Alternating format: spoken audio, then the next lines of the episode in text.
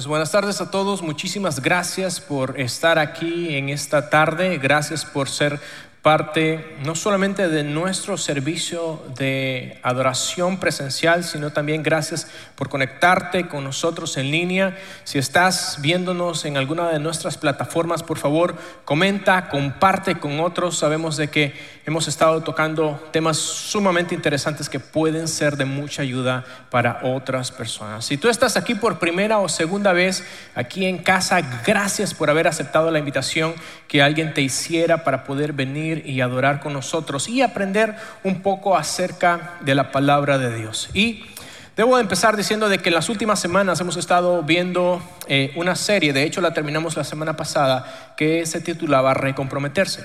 Y habíamos estado viendo eh, algunos principios que pueden ayudarnos a mejorar nuestros matrimonios. Y creo que han sido principios muy buenos. Si te perdiste alguno de los últimos domingos, te recomiendo que vayas a nuestras páginas en Facebook o en YouTube para que puedas ver esos servicios. Van a ayudarte muchísimo. Pero una de las cosas que debemos de reconocer es que en muchas ocasiones, a pesar de que nosotros hagamos todo lo que está en nuestra parte, eh, de nuestra parte, a pesar de que nosotros lo intentemos todo, en cuanto a las relaciones, dado de que en las relaciones siempre hay más de una persona involucrada, nosotros no tenemos siempre la última palabra. Y aun cuando lo hayamos intentado todo en muchas ocasiones, parte de eh, una relación de pareja o parte de una relación matrimonial, en muchas ocasiones termina eh, finalizando con un divorcio. Y es una realidad bastante dolorosa, pero es una realidad que necesitamos, necesitamos entender y es una realidad que necesitamos tocar como iglesia. Ahora, este es un tema sumamente, sumamente difícil para mí personalmente, porque mis papás se divorciaron cuando yo era bastante joven. Sigo siendo joven, por favor, por si no lo habían notado, pero cuando estaba mucho más joven, mis papás se divorciaron. Así es que eh, junto con muchos de los que están aquí, quizás muchos de los que nos están viendo, yo también vengo de una familia fragmentada, de una familia disfuncional. Entonces, para mí el tema del divorcio es un tema que toca fibras muy sensibles y es difícil hablar de un, de un tema como ese. Pero es mucho más difícil cuando tú eres la parte que está jugando un papel en una relación que está divorciándose. Y es mucho más difícil cuando tratamos de averiguar o descubrir las razones por las cuales las personas tienden a divorciarse. Y esto es una tendencia que ha ido en aumento en los últimos años. De hecho, hace poco estaba leyendo eh, un material mientras preparaba esta predicación y nos dábamos, me, daba cuenta de que solo en el año 2021 se dieron 683 mil, perdón, 689 mil 308 divorcios solamente aquí en Estados Unidos. No estoy hablando de toda Latinoamérica, solo aquí en Estados Unidos, en un solo año, 689 mil divorcios. Y ahora, una de las cosas que ellos en este estudio que estaban realizando es, le preguntaban cuáles eran las razones más comunes por las cuales las personas se separan o se divorcian. Y algunos de ellos decían de que eh, una de las razones por las cuales ellos se habían separado, el 34% respondió que debido a una infidelidad debido a que habían otras personas que habían violentado esa exclusividad de la relación matrimonial.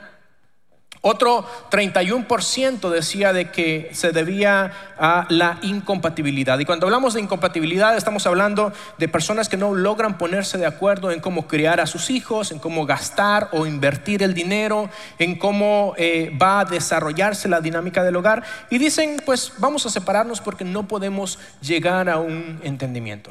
Otro 21% se debe a falta de apoyo familiar. Personas que en su matrimonio sienten de que su familia o la familia de una de las partes no les apoya o no ven bien esa relación porque no están de acuerdo con la decisión que se tomó en el momento en el que la persona escogió a su pareja.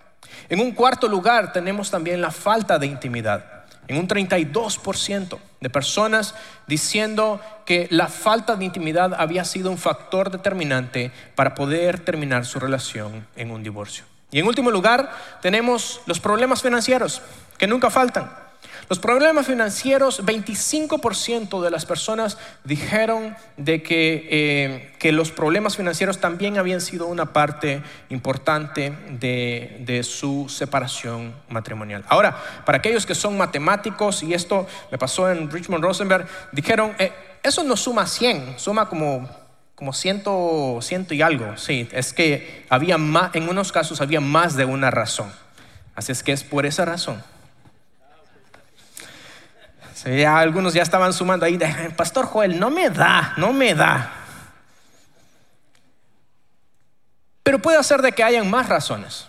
A lo mejor estas son las cinco comunes, pero no necesariamente son las únicas. Probablemente hay otras razones que quizás no tocaron o quizás no sea esa la razón que, por la cual tú estás batallando en tu matrimonio en este momento. Pero este estudio, eh, a pesar de que nos arroja varios datos importantes, hay un dato que me llama mucho la atención y como decía es, esta es una tendencia que está a la alza no solamente afuera de la iglesia, sino también es una tendencia que está a la alza adentro de la iglesia. Y esto nos lleva a pensar que muchas personas dentro y fuera de la iglesia han sufrido el impacto del divorcio. Muchas personas dentro y fuera de la iglesia han sufrido el impacto del divorcio. Y cuando hablamos de impacto, estamos hablando impacto en muchos en muchas áreas de la vida. Y este es un impacto que no solamente se queda encerrado en las cuatro paredes de un tribunal, sino que es un impacto que trasciende, que va más allá, impactando individuos, impactando familias enteras, impactando comunidades enteras, eh, eh, perdón, comunidades enteras. Y hasta cierto punto... Eh, desmejorando o debilitando la base de una sociedad. Y vivimos en una sociedad en la cual el divorcio cada vez se ha vuelto un factor bastante común. Un factor tan común que lastimosamente ha terminado traspasando culturas, ha terminado traspasando estratos sociales y ha traspasado incluso credos religiosos. Porque no, importa si tú te consideras una persona religiosa o una persona que no es religiosa. A lo mejor tú vas a la iglesia o no vas a la iglesia. El divorcio es algo que nos ha abarcado a todos y nos ha impactado de una manera o de otra. A lo mejor tú cuando escuchas la palabra divorcio, tú eh, vienen a tu mente recuerdos de lo que tú has pasado o de alguien cercano que pasó a, que pasó a través de un divorcio. Y aun cuando las estadísticas, aun cuando los números lo, tratan de cuantificar el dolor, tratan de cuantificar el impacto que el divorcio está generando en nuestra sociedad, se quedan demasiado cortos. Porque si solamente tomáramos esas 689 mil familias, no parejas, familias, que se divorciaron en el año 2021, estamos hablando de que cada uno de esos números es una familia que sus sueños fueron destrozados.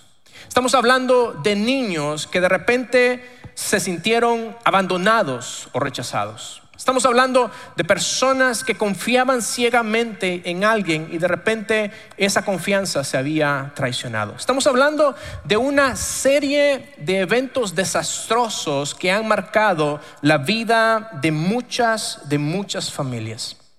Quizás esa es parte de tu historia. A lo mejor para ti es doloroso escuchar siquiera la palabra divorcio porque es algo que ha sido parte de lo que tú has vivido.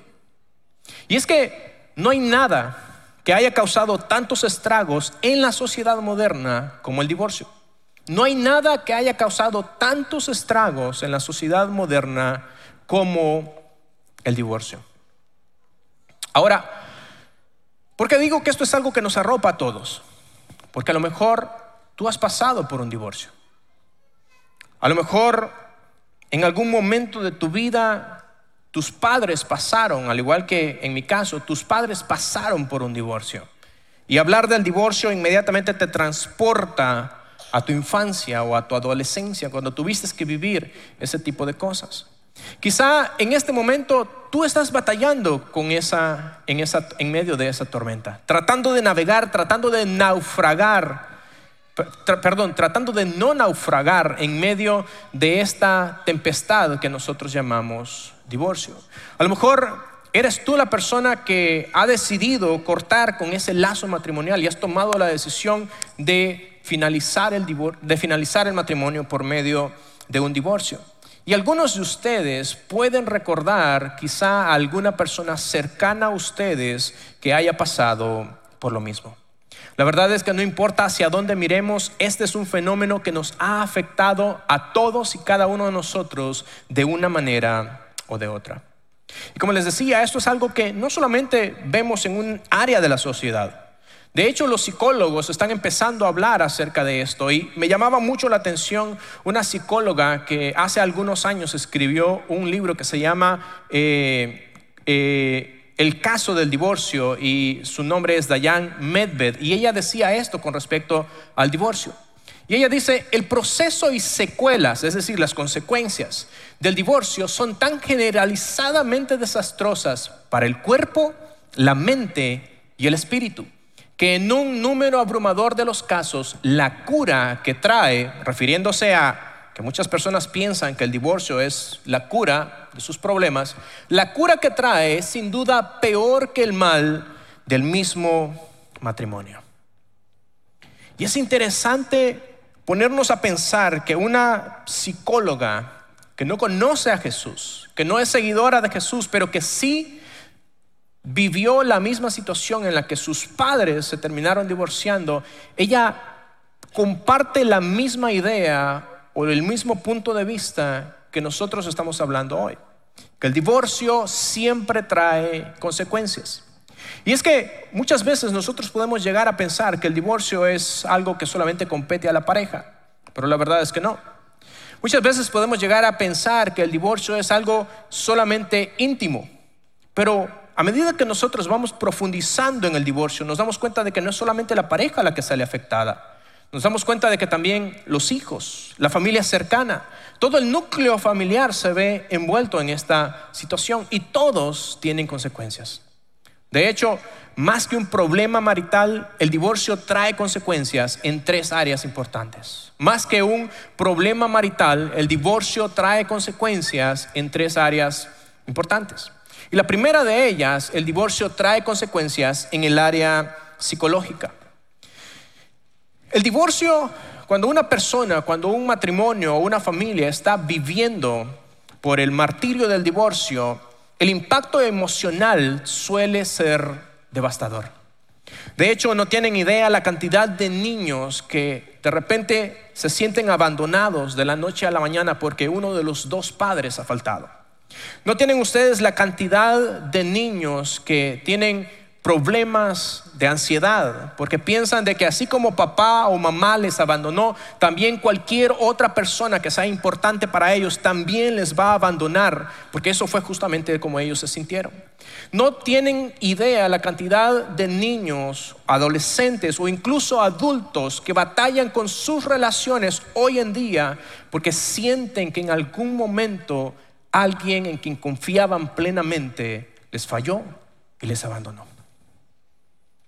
Y hay muchas personas batallando hoy en día con la ansiedad, con la depresión, con la falta de amor, con la falta de perdón, con el eh, deseo desesperado de sentirse valorados por alguien, porque simplemente la persona en quien confiaban, uno de los padres, terminó desapareciendo de su lado. Batallan con la culpa en muchas ocasiones, con el abandono, con la inseguridad y en muchas ocasiones batallan también con sus relaciones futuras. Pero esta no es la única área en la cual el, el, divorcio trae consecuencias. La segunda área en la cual trae consecuencias es en el área familiar. Trae consecuencias familiares. Porque el núcleo se ve destruido. Cuando nosotros vemos a los padres separarse, por lo general no solamente son los padres los que se separan. De repente el núcleo familiar, el hogar, que era el lugar de refugio, de amor, de unidad para los hijos y para los cónyuges, se vuelve en un campo de batalla donde constantemente se le está pidiendo a todas las partes que tomen uno de los bandos y los hijos en muchas ocasiones se sienten en medio del fuego cruzado y lo que termina sucediendo es que los hijos al final tienen que decidirse por una parte o en muchos casos se deciden por ninguna y deciden cortar lazos con ambos porque se terminan cansando de esa situación. Eso es precisamente lo que pasaba con un muchacho a quien estaba aconsejando hace un par de semanas y él me decía, estoy pasando por esta situación y yo ya no sé qué hacer. Si voy con mi papá me habla mal de mi mamá, si voy con mi mamá me habla mal de mi papá y ambos me están exigiendo que yo tome un bando. Yo le decía, entiendo perfectamente lo que estás pasando porque yo lo viví. Y el núcleo familiar, cuando nosotros pasamos en medio del divorcio, quieras o no, termina afectando a nuestra familia. Porque en vez de que los hijos tomen uno de los bandos, lo que termina haciendo es que no solamente se fracciona la relación matrimonial, sino que también la relación con los hijos termina fraccionándose. Porque aun cuando los hijos se quedan con uno de ellos, siempre guardan rencor o resentimiento porque terminan culpando a los papás por el no tener la capacidad de permanecer juntos, por no poder darles un hogar funcional. Pero esa no es, no es la única área en la cual hay problemas o hay consecuencias. Hay una tercera área, es el área espiritual. Cuando nosotros estamos en medio de un divorcio, cuando nosotros pasamos por un divorcio, también eso pone a prueba nuestra fe. Y en muchas ocasiones podemos nosotros encontrarnos batallando con ciertas situaciones espirituales. Aún incluso podemos llegar a dudar de nuestra relación con Dios. Podemos llegar a dudar acerca de si realmente Dios nos ama. Y empezamos a cuestionar la justicia divina y palabras o expresiones como, Dios, ¿por qué permitiste esto? ¿Por qué dejaste que esto sucediera? ¿Por qué a mí? Y empezamos a batallar con una serie de situaciones, empezamos a batallar con, eh, eh, con términos espirituales que son parte de nuestra vida como seres humanos, como por ejemplo el amor, la fidelidad, el matrimonio. Y empezamos la verdad y empezamos a cuestionar y a cuestionar una serie de cosas y al final en muchas ocasiones eso en vez de acercarnos a Dios, lo que termina pasando es que nos alejamos del único que puede restaurar no solamente nuestros matrimonios o relaciones, sino nuestras propias vidas. Y podríamos hablar de muchas otras, de muchas otras consecuencias consecuencias en el área de la salud, consecuencias en el área cognitiva, cuando los niños tienen problemas para enfocarse en la escuela, problemas en el área del trabajo, cuando las personas adultas no pueden enfocarse en el área del trabajo, cuando están pasando en medio de esta situación. Y podríamos hablar de muchísimas otras consecuencias, pero por causa del tiempo, creo que estas son de las que más impacto causan. Eh, en, la, en la familia y en la sociedad. Ahora, ¿por qué está pasando esto? ¿Acaso no nos decía el pastor Juan Carlos hace un par de semanas de que Dios cuando creó el matrimonio vio que era bueno en gran manera? Entonces, ¿qué es lo que está pasando con los matrimonios? Si Dios creó el matrimonio, ¿por qué las personas se divorcian? Esa es, creo, la pregunta fundamental aquí. Si Dios creó el matrimonio y cuando lo creó dijo que era bueno en gran manera, entonces ¿por qué las personas terminan por divorciarse? Y creo que el pasaje que vamos a leer hoy, que es Mateo capítulo 19, nos arroja una gran verdad y nos regresa al punto de inicio, a la idea principal de cuando Dios creó el matrimonio. Y vamos a darnos cuenta de que más que, más que eh, un punto de vista religioso o desde el punto de vista de las leyes, Jesús responde una pregunta que es fundamental para nosotros en esta tarde y él explica qué es lo que Dios diseñó y cómo nosotros hemos visto eso afectado por el pecado. Ve lo que dice en Mateo capítulo 19, versículo, versículo 3. Y para que ustedes tengan un poco de contexto, Parte de los líderes religiosos, de los fariseos, siempre andaban detrás de Jesús. Jesús está sanando a las personas, está enseñándoles y los fariseos que siempre estaban tratando de, eh, de ponerle trampas a Jesús, lo cual no tiene ninguna lógica, eh, ellos le hacen, le quieren hacer una pregunta hasta cierto punto teológica a Jesús. ¿Te imaginas estar tú discutiendo acerca de teología con Dios? O sea, eso no tiene ningún sentido. Pero eso es lo que los fariseos estaban intentando hacer. Y ellos empiezan a preguntarle a Jesús algo que es sumamente interesante, pero creo que es una pregunta que ha llegado hasta nuestros días y que está afectando nuestra sociedad. Y mira lo que dice. Unos fariseos se acercaron y trataron de tenderle una trampa con la siguiente pregunta. ¿Se permite, es la pregunta, que un hombre se divorcie de su esposa por cualquier motivo?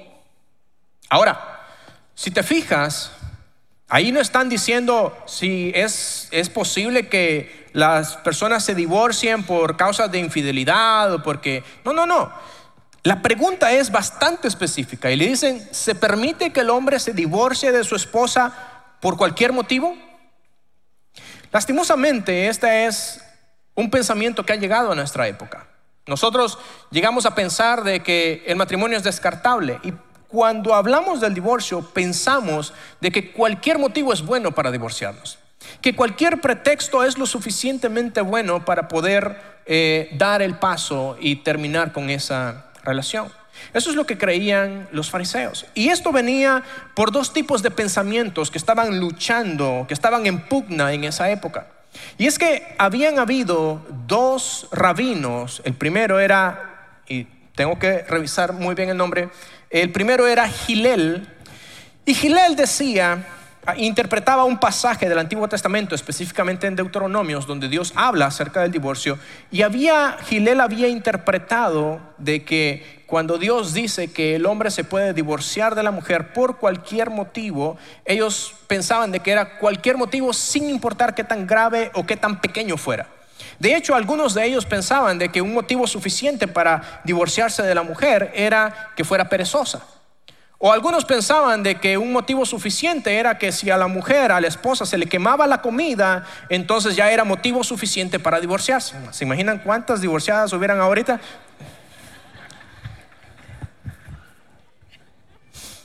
Pero había, había otro pensamiento, había otra corriente y ese venía de otro rabino que también interpretaba el mismo pasaje que se llamaba Shammai. Y Shammai lo que él decía era de que cuando alguien optaba por el divorcio, cuando alguien optaba por la separación, tenían que haber, eh, tenían que haber razones de peso, razones reales para poder siquiera empezar a considerar el divorcio como una opción. Entonces, en esta pugna de ideas, en esta pugna de interpretaciones, los fariseos se acercan a Jesús y le dicen, vamos a ver qué es lo que dice, qué es lo que dice Jesús. Y Jesús, una de las cosas que me encanta es que Jesús no solamente les da la respuesta, sino que los lleva mucho más profundo. Y los lleva no solamente a la respuesta, sino a lo que Dios intentó hacer en el principio cuando le dio al hombre y a la mujer la bendición del matrimonio. Y vean lo que dice Jesús cuando él responde acerca de esta pregunta. Recuerden, ellos están preguntando, ¿se le permite al hombre divorciarse de la mujer por cualquier motivo? Y Jesús les dice esto. Y en el versículo 4, Jesús respondió, ¿no han leído las escrituras? Ahora, una de las cosas que me encanta aquí es que Jesús no era para nada aburrido. De hecho, estos eran maestros de la ley. Su trabajo era leer las escrituras. Y Jesús está siendo un poco sarcástico aquí y está tratando de avergonzarlos un poco y les dice, ¿no han leído ustedes las escrituras? Ahí está escrito que desde el principio Dios los hizo hombre y mujer. Y agregó, esto explica por qué el hombre deja a su padre y a su madre y se une a su esposa y los dos se convierten en uno solo. Y como ya no son dos, sino uno, que nadie separe lo que Dios ha unido. Ahora, ¿qué es lo que está diciendo Jesús aquí? Lo que Jesús está tratando de decir es que Dios no creó el matrimonio para disolverse, sino para perdurar. Dios no creó el matrimonio para disolverse, sino que lo creó para perdurar. Esa es la idea principal, ese es el diseño divino que Dios tomó cuando creó el matrimonio, era para que fuera una relación perdurable, una relación duradera. Ahora, ¿por qué lo pensó o por qué lo diseñó de esa manera? Y es que el matrimonio debía de ser un reflejo del compromiso entre Dios y nosotros.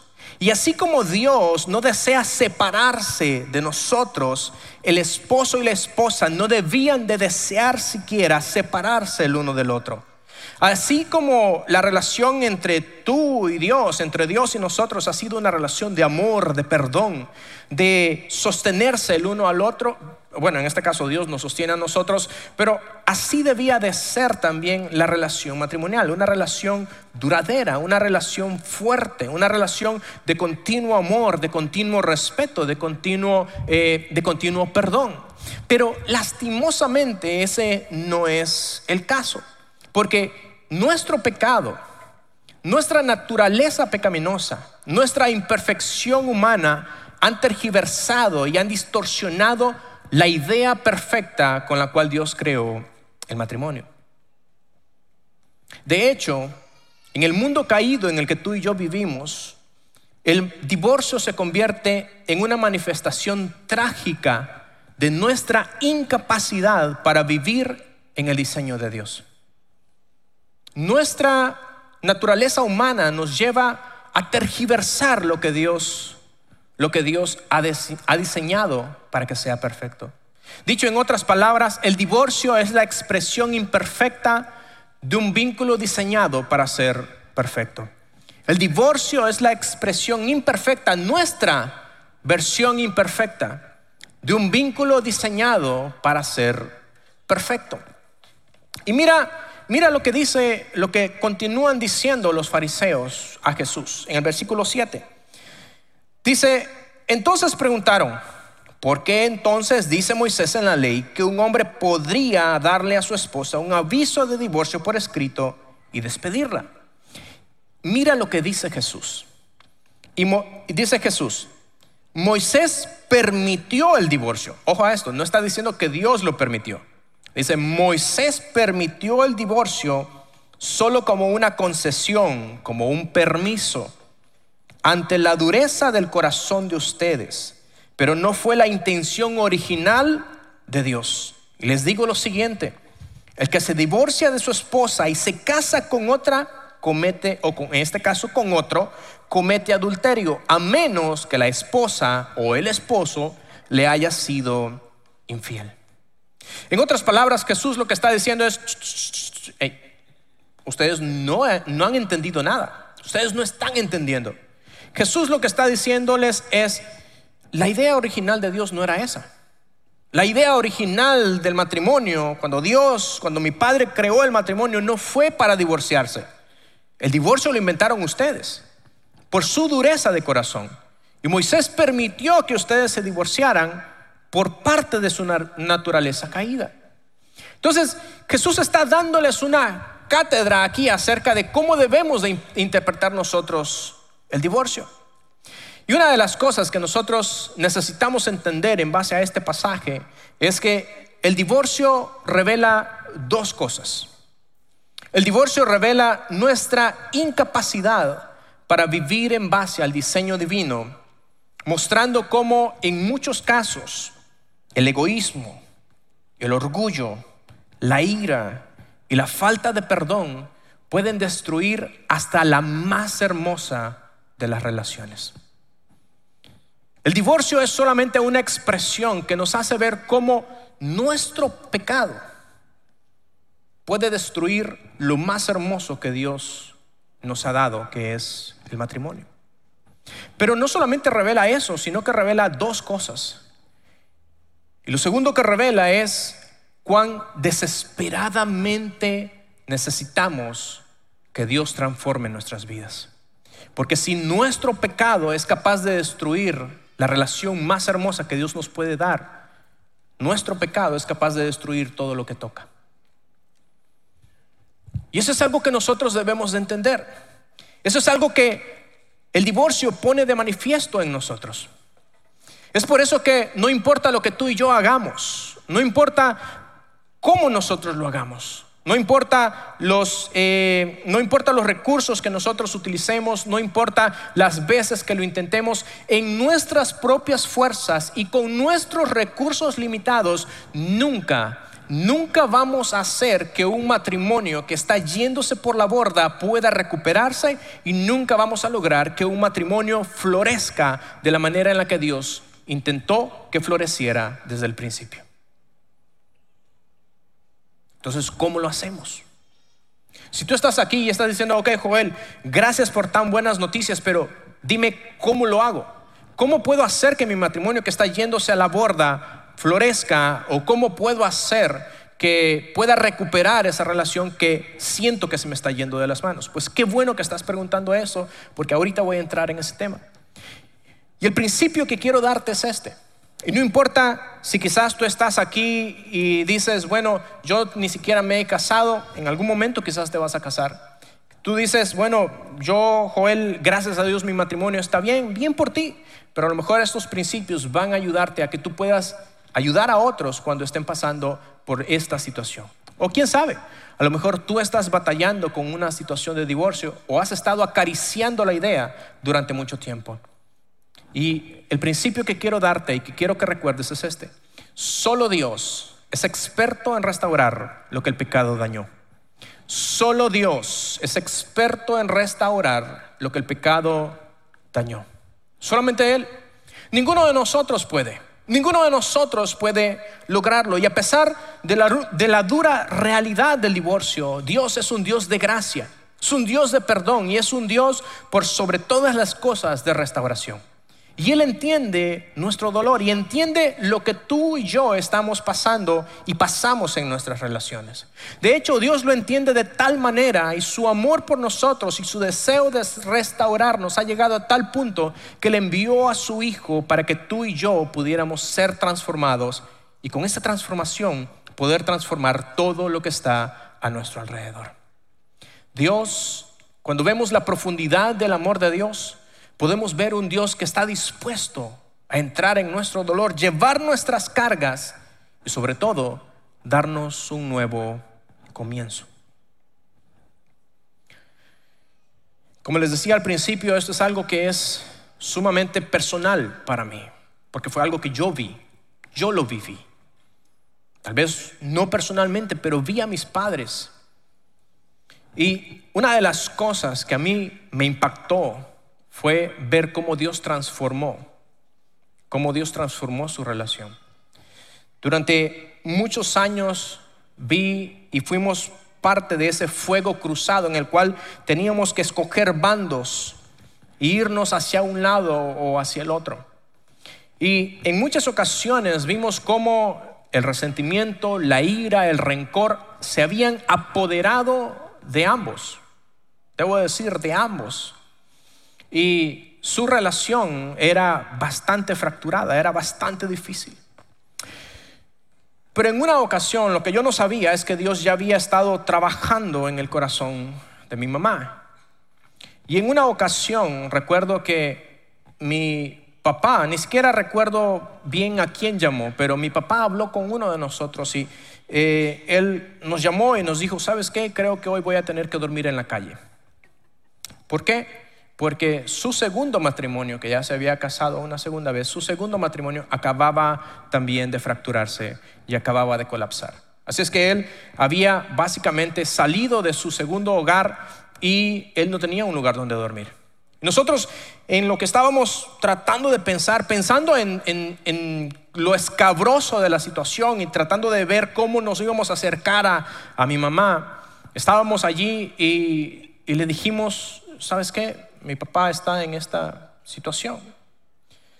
Y nuestra sorpresa fue que ella nos dijo, es tu papá, no podemos dejar que duerme en la calle, díganle que venga. Y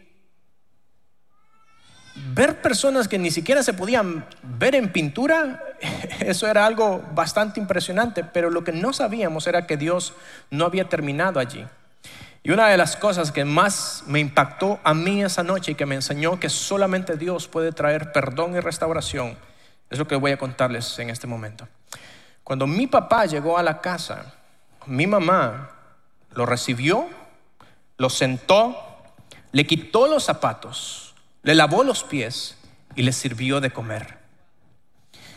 Eso es algo que solamente Dios puede hacer. Yo jamás en mi vida hubiera pensado que dos personas que estaban constantemente chocando, que estaban constantemente sacándose las heridas que uno se había causado al otro, iban a terminar de esa manera. Ahora, no me malentiendan, no estoy tratando de decir ni tampoco les voy a mentir que Dios restauró su relación y que su matrimonio. No, no. En algunos casos Dios puede obrar una restauración matrimonial y puede unir lo que se ha desunido. Pero en otros casos la relación matrimonial está demasiado fracturada, pero lo que Dios sí puede hacer es tornar cualquier relación y permitir que el perdón y la restauración puedan obrar milagros en el corazón de las personas. Y eso fue lo que obró en el corazón de mi mamá y de mi papá. Nosotros pudimos ver cómo después de años de resentimiento, de reclamos, empezaban a tornarse en situaciones más llevaderas, en las cuales podíamos nuevamente convivir como familia. Y eso es algo que solamente Dios en su infinita misericordia puede hacer, porque al final Dios es un Dios de gracia, experto en restaurar todo lo que el pecado ha dañado. Y esa, ese es el mensaje que yo quiero que tú te lleves en esta en esta, en esta tarde. No importa lo que tú hayas pasado. En muchas ocasiones nosotros podemos ver el divorcio como el final de nuestra historia, pero para Dios probablemente sea el principio de una historia de restauración, de perdón y de amor renovado. Ahora tú dirás, Joel, ¿cómo, cómo aplico esto? Déjame darte tres principios, pero un poco diferente. Por lo general, cuando nosotros estamos acá, nosotros damos tres principios para todas las personas, pero hoy quiero hacerlo un poco diferente porque quiero dirigirme a tres audiencias que hay acá y quiero darles un consejo a cada una de ellas. La primera audiencia es si tú estás considerando el divorcio. Si eso es algo con lo cual tú has estado batallando en tu mente, si esto es algo que has estado acariciando o si la situación en tu matrimonio se ha vuelto hasta tal punto en el cual piensas que esa es la única salida que tú tienes, déjame decirte que Dios puede y quiere restaurar tu relación. Pero una de las cosas que necesito decir es esto, que en muchas ocasiones cuando nosotros empezamos a acariciar la idea del divorcio es porque hemos creído una mentira que el enemigo ha puesto en nuestras mentes. Y esa mentira es que empezamos a creer en la persona o en el mito de la persona correcta. De hecho, muchos divorcios se dan porque hay personas que sienten que están atrapadas con la persona incorrecta. Y muchas personas empiezan a creer que si tan siquiera pudieran liberarse de esa persona, empiezan a creer que sus matrimonios o el estado de sus matrimonios están en esa situación porque se casaron con la persona incorrecta y empiezan a pensar de que si acaso pudieran liberarse de esa relación y salir a buscar a esa persona correcta, entonces serían felices. Pero la verdad es que no hay una persona correcta. Cuando Dios creó el matrimonio, no, nos creó para que nosotros buscáramos a la persona correcta. Dios nos creó para, Dios creó el matrimonio para que nosotros fuéramos la persona correcta. En pocas palabras, lo que Dios está tratando de decirnos es que el cambio que tú deseas ver en tu matrimonio y la forma en la que Dios puede y quiere restaurar tu matrimonio, ese cambio necesita empezar por ti. En vez de empezar a buscar cómo cambiar a la otra persona o en vez de esperar que la otra persona cambie, el cambio que tú deseas ver debe de empezar desde acá. El segundo punto o la segunda audiencia a la que quiero dirigirme es si tú pasaste por un divorcio. Ahora, esto es algo que es un poco escabroso porque en la mayoría de veces nosotros tratamos de juzgar o prejuzgar cuando una persona ha sufrido un divorcio. Pero una de las cosas que quiero que tú sepas, si, es, si este es tu caso y si tú has pasado por un divorcio, es que Dios conoce las heridas que hay en tu corazón. Dios sabe las luchas que has tenido y en muchas ocasiones heridas que son muy difíciles siquiera de hablar de ellas. Y Dios desea y quiere también restaurar tu corazón. En muchas ocasiones Dios utiliza a las personas, utiliza a una comunidad, utiliza amigos, una red de personas que se preocupan por nosotros para poder ayudarnos en los momentos más difíciles y en nuestros momentos de debilidad. Y es por eso que el pastor hablaba hace poco acerca de tener esta comunidad de fe, esta comunidad en la cual podamos apoyarnos. Y la iglesia está llamada para ser esa comunidad. Está llamada para poder aceptar y abrazar a todos aquellos que han pasado por una situación como el divorcio. Nosotros necesitamos entender que una persona que ha pasado por el divorcio no disminuye ni en valor ni en deseo de pasar una eternidad con Dios ante los ojos de Dios.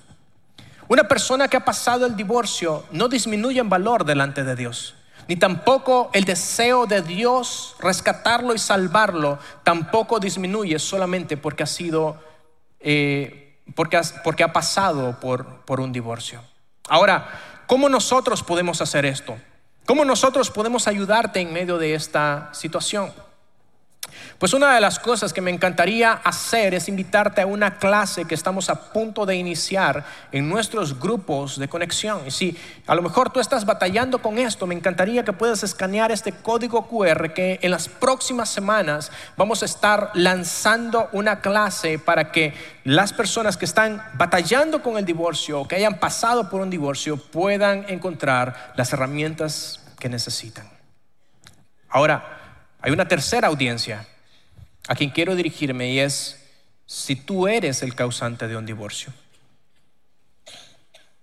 Porque hay personas que en muchas ocasiones simplemente reciben la noticia de que alguien ha decidido divorciarse, pero hay otras que toman la decisión de divorciarse. Y si este es tu caso y si tú optaste por terminar una relación en divorcio, déjame decirte, mi consejo para ti es que le pidas perdón a Dios y le pidas perdón a las personas a quienes has herido. Porque ningún divorcio termina bien.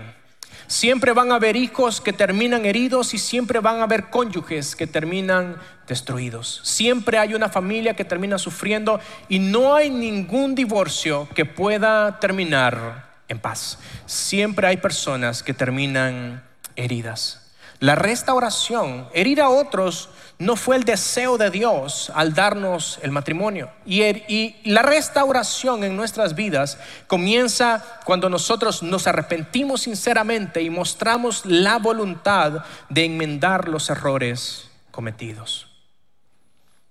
La promesa de restauración y de renovación de Dios no está dispuesta solamente para aquellos que han evitado la trampa del divorcio sino también para aquellos que quizás están navegando en medio de esa tormenta. O quizá para aquellos que están intentando reconstruir sus vidas después de haber sido golpeados por el divorcio. Si este es tu caso y hoy tú no has conocido todavía a Jesús y te encantaría no solamente entregar tu relación así como está, Quizás no te, no, no te gustaría solamente entregar tu relación, sino entregar tu vida a Jesús, que es el primer paso para reconstruir cualquier relación que esté rota. Nos encantaría orar por ti y ayudarte a tomar esa decisión y empezar un camino de reconstrucción, de sanidad y de restauración. ¿Qué les parece si oramos? Amado Dios, te damos gracias. Gracias Señor por esta mañana, por esta tarde que tú nos das. Y gracias Señor por hablar a nuestros corazones. Gracias por retarnos y por hacernos saber que aún en medio de cualquier situación tú estás con nosotros.